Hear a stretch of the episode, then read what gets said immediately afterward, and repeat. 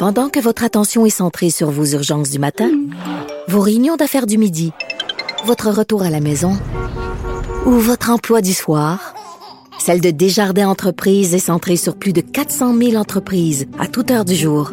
Grâce à notre connaissance des secteurs d'activité et à notre accompagnement spécialisé, nous aidons les entrepreneurs à relever chaque défi pour qu'ils puissent rester centrés sur ce qui compte, le développement de leur entreprise.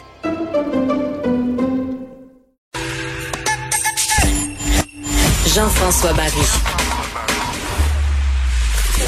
Entendez aujourd'hui les sujets de demain.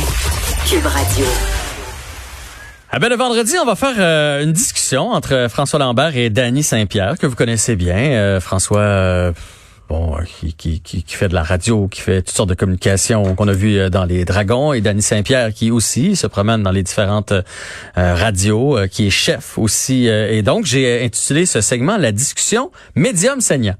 OK. Ah. Parce que des fois, vous allez peut-être être, d'accord, des fois, vous serez pas d'accord. Il y en a peut-être un qui va être médium, puis l'autre qui va être saignant ou qui va faire saigner l'autre. C'est une belle cuisson. Ben oui. C'est une belle cuisson médium saignant. ah oui. mais ben d'ailleurs, parlant de la, cuisson médium saignant, ça existe-tu pour vrai, ça, la, cuisson médium saignant? C'est très subjectif. Tu sais, il y a bleu, il y a à point, puis il y a bien cuit, comme dans trop cuit. Ouais. Puis après ça, ben tout dépendant qui cuit ton steak, est-ce qu'il va avoir un beau temps de repos? Est-ce que la viande elle va être souple? Est-ce que quand tu vas couper ton steak, il va couler? Est-ce mhm. qu'il va avoir du sang? Ouais. Moi, je pense que la plupart du temps, les gens sont capables de le manger médium saignant. Ou même saignant s'il y a un petit repos, puis euh, tu coupes ta viande, puis elle n'est pas en train de pisser dans ton assiette. C'est le sang que les gens veulent pas. C'est le, c'est ça. C'est ça qui est C'est le pissage, comme tu dis. Tout à fait. Quand ça pisse, on n'aime pas ça. Mais dans le fond, si on le laisse dégorger, quand tu laisses reposer. Reposer après. Ouais, oui, ouais. Tu cuis, puis après ça, tu laisses un petit temps de repos. Les chairs se regorgent de leur bon jus. Puis là, ben, tu peux trancher allègrement, puis ça coulera pas dans ton assiette. Change d'assiette, évidemment, puis il n'y a pas de problème. Tu pourrais.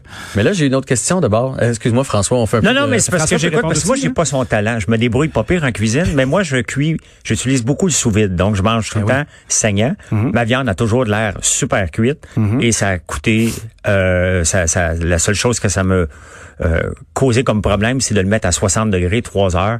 Et j'ai des bavettes à... J'ai de l'air d'un chef. J'ai de l'air de Danny Saint-Pierre, mais euh, sans, sans, le talent. Il va, il va te voler ta, place, là. Ben, j'accepte. non, prends la tienne, François. J'arrive. Mais ce que je m'en dire, c'est que l'autre fois, j'ai fait ça. J'ai dit aux enfants, ma femme, puis on avait des invités, on ne mangera pas tout de suite. On va le laisser de côté. Comme mhm. ça, il va perdre son sang à côté, puis on va le remettre dans nos assiettes. Sauf que là, j'ai eu comme commentaire, mais il est un peu froid, finalement. Il ben, faut que tu le réchauffes. Faut le réchauffer. Ben oui. OK. C'était ça ma question. La, la genèse du steak d'assiette, là. Ouais. Tu prends ton steak. Ouais. Soit que tu le fais sous vide pour arriver à une cuisson qui va être euh, précise partout. Tu sais, le, fait de le mettre sous vide, c'est que tu prends ta viande, tu la mets dans un sac, tu la mets dans, un, dans de l'eau avec un, un thermocirculateur. Ça garde ta température stable, ça l'emmène à la cuisson que tu veux. Puis après ça, ben, quand tu es prêt à manger, tu snippes ton sac. Tu le passes dans la poêle pour qu'il caramélise légèrement. Je sais pas si c'est ce que tu fais euh, Avec bien du beurre. Avec ben du beurre. Non, non, faut pas se gêner, là. Euh, t'entends bien. moussant. Oui. Puis après ça, ben là, tu le sers à l'assiette. Quand tu fais euh, de façon plus traditionnelle, tu as donné un temps de repos à ta pièce de viande. Soit tu la passes à broil vite, vite, vite dans ton four, ou tu la, la refais marcher dans ton dans ta poêle, dans le beurre qui te reste, pour juste la réchauffer un petit peu. Juste pour dire, tac, tac, ah on sert ça. Tu ah, ben Ben, écoute, en fin de semaine, ça va se faire. Euh, revenons à notre sujet du jour. Ouais. Est-ce qu'on peut manger local sans se ruiner? C'est la question. Il y a un beau mouvement présentement. Tous les gens, là, là, on est très, très, très sensibilisés au fait d'encourager les producteurs d'ici, l'économie d'ici, manger, manger de façon euh, locale. Euh, mais je ne sais pas si ça va durer. Puis une des raisons pour laquelle je ne sais pas si ça va durer, c'est que des fois, on est à l'épicerie, puis là, tu vois les fraises des États-Unis, tu vois les fraises d'ici, puis tu fais, mais comment ça se fait? Comment ça se fait que les fraises des États coûtent moins cher que les fraises qui arrivent juste d'à côté ici? Alors, manger local, selon vous, ça se fait ou pas? François, je te donne la parole en premier. Ben, tu sais, la première chose, quand on a, quand on a commencé la COVID, on a poussé l'achat local, puis les premiers commentaires, et encore les commentaires de tout le monde, c'est, ouais, ben, Gabin, là, je me ferai pas avoir, puis euh, je veux bien acheter local, mais ça coûte plus cher c'est vrai puis c'est pas vrai tout le temps. C'est que le petit producteur qui va passer par un distributeur, il est fait. Mm-hmm. Il est fait. Euh, il y a un 30% qui va passer dans les C'est pas pour chialer contre les distributeurs. Là. Ils sont là, ils nous ouvrent des portes toutes grandes, mais ils font pas gratuitement. Et dès que tu passes, t'as pas la masse critique. Regardons l'agneau, l'agneau du Québec mm-hmm. versus l'agneau de la Nouvelle-Zélande. Pourquoi qu'on en trouve l'agneau de la Nouvelle-Zélande partout et très peu d'agneaux du Québec sur les grandes surfaces? C'est une question de distribution et de standardisation. Donc, t'as, t'as, quand t'es pas capable d'arriver à ça, c'est sûr que l'agneau du Québec va coûter plus cher. Euh, c'est parce que en Nouvelle-Zélande, il est élevé dehors. Ici, il est pas élevé dehors. En Puis il est élevé pour faire de la laine aussi, l'agneau de la Nouvelle-Zélande. Tandis ben, que notre agneau ici, c'est pas un agneau à laine. Fait que tu sais, t'as déjà une source de revenus supplémentaire en vendant de la laine. Tu peux domper ta viande facilement. Le coût est amorti dans le fond là-bas. Tout à fait. Fait que, tu sais, en partant, il y a la partie distribution qui, qui, qui rentre un grand coup. Donc, c'est certain que l'achat local, si tu veux le faire, faut aller voir l'agriculteur. Le, parce qu'on si on parle d'agriculture en partant, mais, mais c'est plus que ça. Faut aller acheter directement. Au fond, tu regardes à l'occasion. C'est parce qu'on a la mentalité, ici au Québec, de, de faire notre liste. On nous a appris, fais ta liste, va faire ton épicerie. Moi, je fonctionne pas du tout comme ça. J'arrive au marché, je regarde, ben regardons ça, les piments rouges sont en spécial. Ben, et, regarde mon panier d'épicerie, tu vas voir ce que je vais manger dans les prochaines semaines. Je vais faire des recettes, je vais en congeler, je vais en préparer. Faut que tu aimes cuisiner, bien entendu, mais faut que tu choisisses les légumes de saison. Faut pas que tu choisisses ce que tu as le goût de manger, sinon tu t'en sors pas, que ce mhm. soit local ou pas local. Danny? La liste, si t'es pas stratégique, est pas bonne. Parce que d'un, faut que tu regardes le marché t'es circulaire, admettons. On a tous vu nos mères faire ça, faire du, du couponing, mm regarder ce qui se passe. Ah, ma mère faisait trois épiceries, moi. Ben oui, c'est ça. Fait que là, tu fais, OK, elle comptait pas nécessairement son temps ni son essence, mais elle se déplaçait. Je pense qu'il faut apprendre à s'organiser. Quand tu parles d'acheter une poignée de poivrons, d'en avoir en masse, ben ça, c'est que tu le planifies sur le temps. Tu te fais des réserves, comme un bon écureuil. Moi, je suis un gros fan de faire ça. Tu vois, c'est le temps des fraises en ce moment. là. J'ai des fraises qui sont congelées. J'en ai pour l'année. J'ai des petites sauces aux fraises. J'ai un paquet d'affaires qui va me faire avoir des fraises tout au long de l'année. J'achète mon produit Prime, il est d'ici, et je l'utilise. Quand j'achète des produits qui sont locaux, j'essaye de pouvoir maximiser leur utilisation. Une affaire qu'on fait pas bien, c'est évaluer combien on a besoin du produit. Par exemple, d'après vous, c'est gros comment une pièce de viande euh, par portion, par personne à manger le soir chez vous pour souper? Bah, moi, c'est une main. C'est une main. Ça pèse combien de mains? Ça doit peser euh, une bavette qui pèse ça coûte 12 pièces. tu vois, c'est pas pire comme question, hein? on pense à peu près à 150 grammes par personne qui fait une main, à peu près. Mais ben, souvent, on achète plus gros que ça. T'achètes plus gros que ça, tu te ramasses avec des restants. Ouais. Fait que ça t'a coûté cher parce que tu en as acheté plus. Tu en as acheté plus, est-ce que tu vas faire un lunch avec? Est-ce que tu le calcules dans ton coût d'achat? Fait que c'est sûr que c'est pas trop sexy comme réflexion, mais on a une interrelation avec ce qu'on achète, sa provenance, son coût de départ. Euh, Qu'est-ce qu'on veut comme geste social dans ce dollar-là aussi? Quand tu achètes local, là, tu fais pas juste acheter une denrée, tu encourages ton quartier, tes artisans, euh, tu encourages tes, tes concitoyens, tu es solidaire d'une certaine façon. Mais d'un autre côté aussi, il faut que les, les, les, les producteurs oui s'organisent pour être capables d'offrir des prix compétitifs. Oui. Ça veut dire revoir leur modèle d'affaires.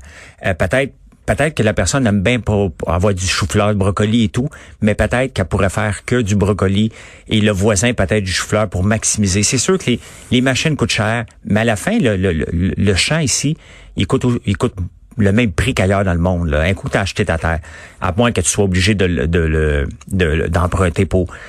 Euh, l'autre problème, c'est que les gens, faut réapprendre à cuisiner. Puis, tu sais, il y a deux choses qu'on fait constamment tous les jours. Tous les jours, là, on va regarder notre solde de compte de banque. Presque à tous les jours, les gens vont faire ça, ils vont avoir une facture à payer. Et deuxième chose, on va se nourrir. Deux choses qu'on n'apprend pas à l'école. Tout à fait. Donc, en partant, tu sais, c'est bien, c'est bien le fun d'acheter la poitrine de poulet, mais si tu le fais, qu'elle soit locale ou pas locale, t'es fait. OK? Tu viens de gruger ton, ton budget au complet. Achète le poulet au complet. OK? Tu le fais cuire. là, il te va en avoir des restants. Mm-hmm. Qu'est-ce que tu fais avec les os? T'es fait bouillir. Tu fais un bouillon d'os, c'est bon pour la santé. Ça coûte à rien. Moi, je mets des épices là-dedans. 24 heures, un peu de vinaigre, de cidre de vin. That's it. OK, t'as un bouillon d'os qui va, qui va, qui est bon pour la santé. T'as rien gaspillé. La petite viande qui reste, là, tu mets de la musique, là, puis tu prends ton temps pour enlever les os. C'est sûr que ça prend de la patience, là. C'est pas d'être cheap. C'est de, tu sais, la, la, bête qu'on a décidé de manger, euh, pourquoi la gaspiller? Elle, elle, a donné, elle a pas donné sa vie pour nous, mais euh, presque. Donc moi, j'ai comme un respect de la bête pour dire, je dois rien gaspiller pour, pour, c'est pas des cheap, mais fait que ça, un poulet qui te coûte euh, 10 piastres, mettons, ça dépend. un gros poulet, on peut pas dire le prix du poulet, ça dépend de la grosseur. Mais un même poulet peut te faire 3 quatre repas facilement. Et ça, tu peux l'acheter localement. Maintenant, les fermes ont le droit d'avoir 300 poulets de grains. Le seul mhm. problème, pour en a parlé cette semaine, c'est les petits abattoirs. C'est un autre problème. C'est on veut bien produire québécois puis acheter localement, mais si le poulet qui vient de l'Outaouais se fait abattre dans la région de Granby, il est là le problème. Ben là, le prix vient de monter, bien entendu. Il y a du transport. Donc, tu sais, le gouvernement a un rôle à jouer avec ça. Puis je vais laisser la parole à Dani, mais euh, si on veut aussi manger local puis avoir des coûts euh, non, euh, plus bas, c'est sûr qu'on a l'hiver ici. On peut pas manger des légumes, on va manger des patates sinon l'hiver. On veut manger du brocoli, on veut manger autre chose. C'est là que le gouvernement, pour moi, doit venir à l'aide. Puis c'est facile, ok?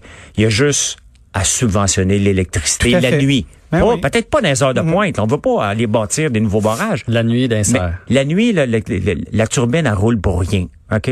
Elle gaspille, on l'emmagasine pas l'électricité. Envoie ça gratuitement aux agriculteurs. Ça, c'est un geste du gouvernement que j'aurais aimé voir que le gouvernement annonce des choses comme ça dans la COVID pour dire on va donner un coup de main parce que peut-être un agriculteur comme moi, j'aurais pu, j'ai des terres, j'aurais pu bâtir des serres sachant que la nuit, ça va rien me coûter en électricité. Ça, je pense que c'est un geste que le gouvernement pourrait faire. Ouais, c'est vrai que c'est motivant. Ouais, c'est ça. Là, Danny, là, c'est, super beau là ce qu'on dit. Euh, oui, parce que quand on achète local, c'est un geste en même temps qu'on fait pour nos compatriotes.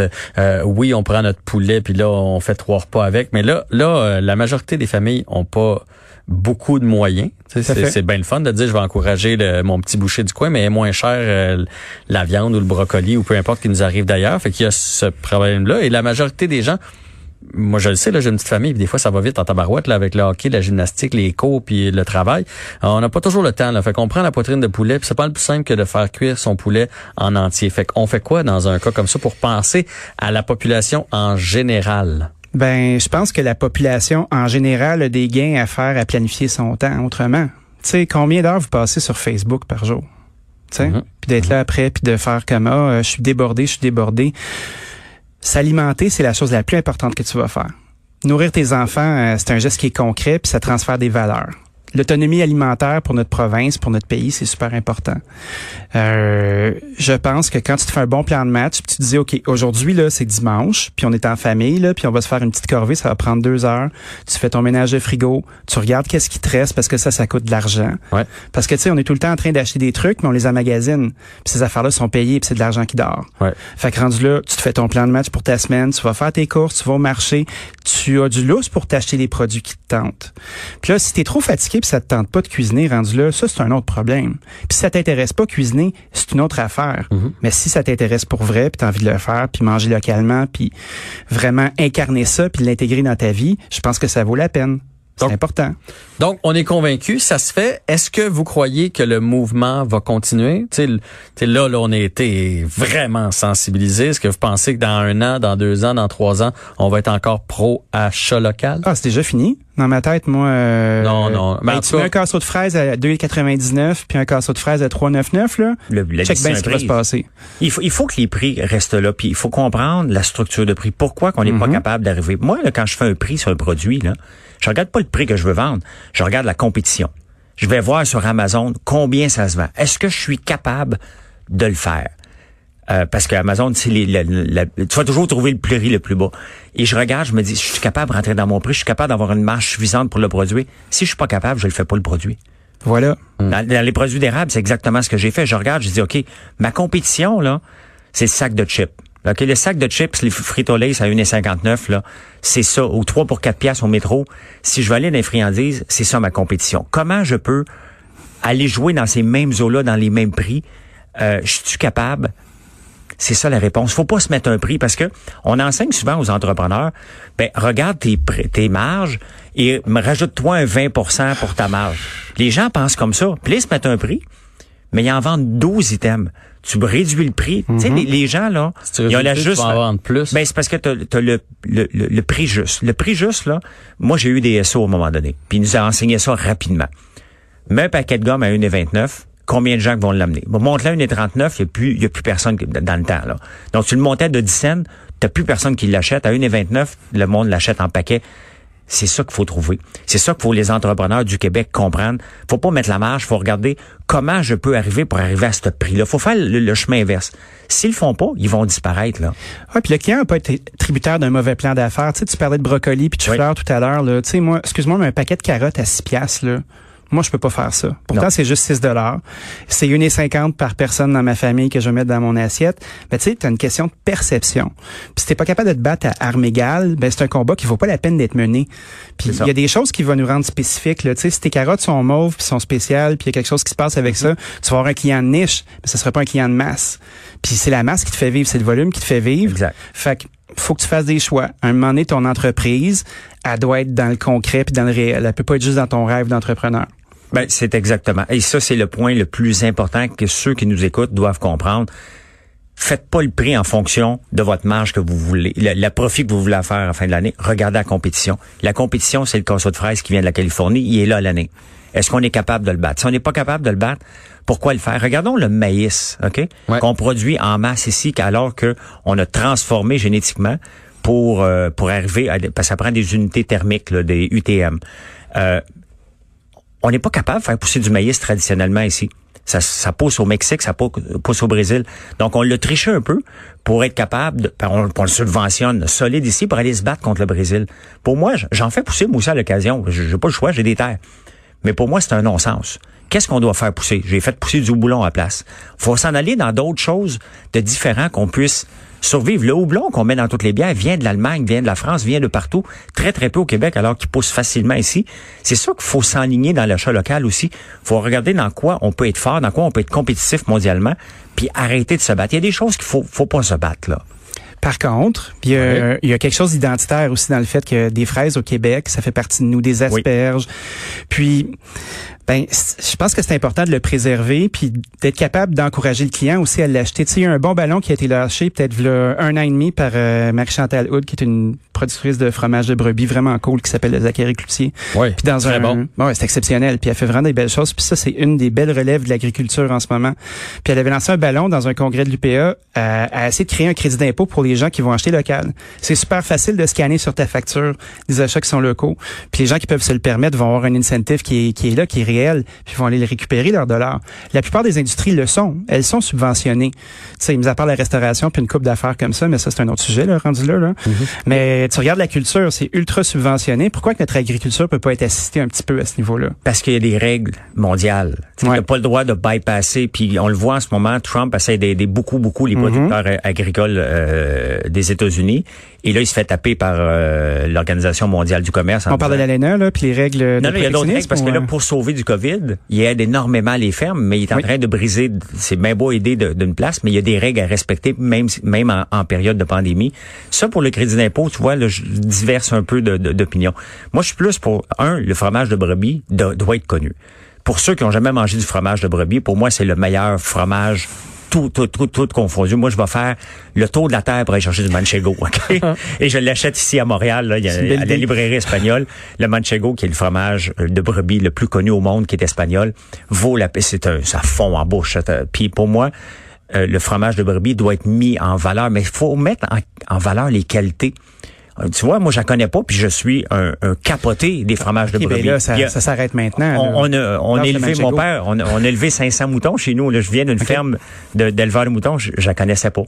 Euh, mais c'est pour ça que pour l'achat local, il faut les mettre en valeur. Comment on peut les mettre en valeur? Et le panier bleu ne répond pas à ça en ce moment. Non. Donc, il va falloir regarder autre chose pour mettre en valeur nos, nos producteurs locaux, parce que même le petit qui est perdu peut-être dans un coin, avec la capacité de livrer en ligne maintenant et la capacité d'Internet, on doit la connaître, mais on la connaît pas. Je la connaissais pas. Mais cette personne-là est distribuée avec son yogourt dans tous les supermarchés du Québec. On en retrouve chez Obu. C'est un, c'est un produit quand même de bonne distribution, sauf que son prix d'achat, quand il est rendu justement au supermarché, a de la difficulté à compétitionner avec des fromages canadiens, des fromages européens qui ont été dompés sur le marché. Fait que tu te ramasses avec un Manchego qui va être à 32 dollars le kilo, puis le Zachary qui va être à 59. Puis après on se demande mais pourquoi, pourquoi, pourquoi c'est ce prix-là? Sais, l'évaluation du produit à l'entrée quand le Manchego arrive au Canada, ben il va être évalué sur un, petit paquet de batch pour savoir s'il peut entrer dans le marché. Mais un producteur de fromage ici va devoir faire son innocuité alimentaire jusqu'à la fin du processus, va devoir avoir un technicien de laboratoire qui fait des tests. Ça paraît dans le prix ça. Ben, On se bat pas à armes égales. Non, mais c'est pour ça que le, ça, ben, ça fait combien de temps qu'on n'a pas vu des changements dans l'agriculture au Québec? On est dû. Le dernier là, puis je l'ai fait souvent des tests sur ma page Facebook. J'ai dit nommez-moi le dernier euh, ministre de l'agriculture digne de ce nom. Il y a un seul nom qui est sorti, c'est Jean, euh, Jean Garon. Mm-hmm. Donc, Jean, depuis Jean Garon, depuis 1979, il s'est à peu près rien passé. Il s'est passé des petites choses, mais rien de, de majeur en agriculture pour donner un coup de fouette On à l'agriculture du facilement. Québec. Oui. On tablette très facilement. C'est une belle discussion. Euh, J'apprends beaucoup. Je sers à rien, par exemple. Euh, je vous regarde l'un et l'autre, mais Les c'est- yeux brillants, j'aime ça. Mais c'est vraiment très intéressant. euh, moi qui veux encourager euh, le, le local, puis qui a peut-être des idées préconçues. Honnêtement, j'avais l'impression, mettons, comme euh, ce fromage-là, que c'est juste parce qu'il était populaire, puis elle demandait plus cher, elle en profitait. Alors que là, je me rends compte que finalement, c'est pas parce qu'elle veut le mettre de, à ce prix-là. Elle voudrait bien le mettre moins cher, mais elle a, elle a, elle a pas le choix. Fait que c'est très intéressant de, de vous entendre. On va faire ça chaque semaine, notre discussion médium saignant. Et la semaine prochaine, Dani, on va devoir avoir un morceau de fromage pour le faire goûter à Avec François. Oui, non, mais je vais le trouver Un petit ce morceau de. Zachary. Non, non, non, non, on va. euh, moi, j'a- j'adore le fromage aussi, fait que. euh, Je suis serré sur mon budget, mais je suis pas cheap. Là. oui, oui, oui, c'est ça. Mais vous restez avec nous. Au retour, vous allez participer au quiz d'actualité d'Alex euh, Dufresne, son premier quiz. J'espère que vous avez suivi l'actualité cette semaine. Oui. correct. Parfait. Qui va gagner? Qui est le plus compétitif? Ben, tu on peut jamais dire qu'il va gagner. Hein? Moi, j'ai déjà fait ça une fois. Je connaissais pas, ben, je connaissais pas ma, ma compétition. Mais on va s'apprendre, puis dans trois semaines, on va te le qui qui va gagner. C'est bon. Restez avec nous.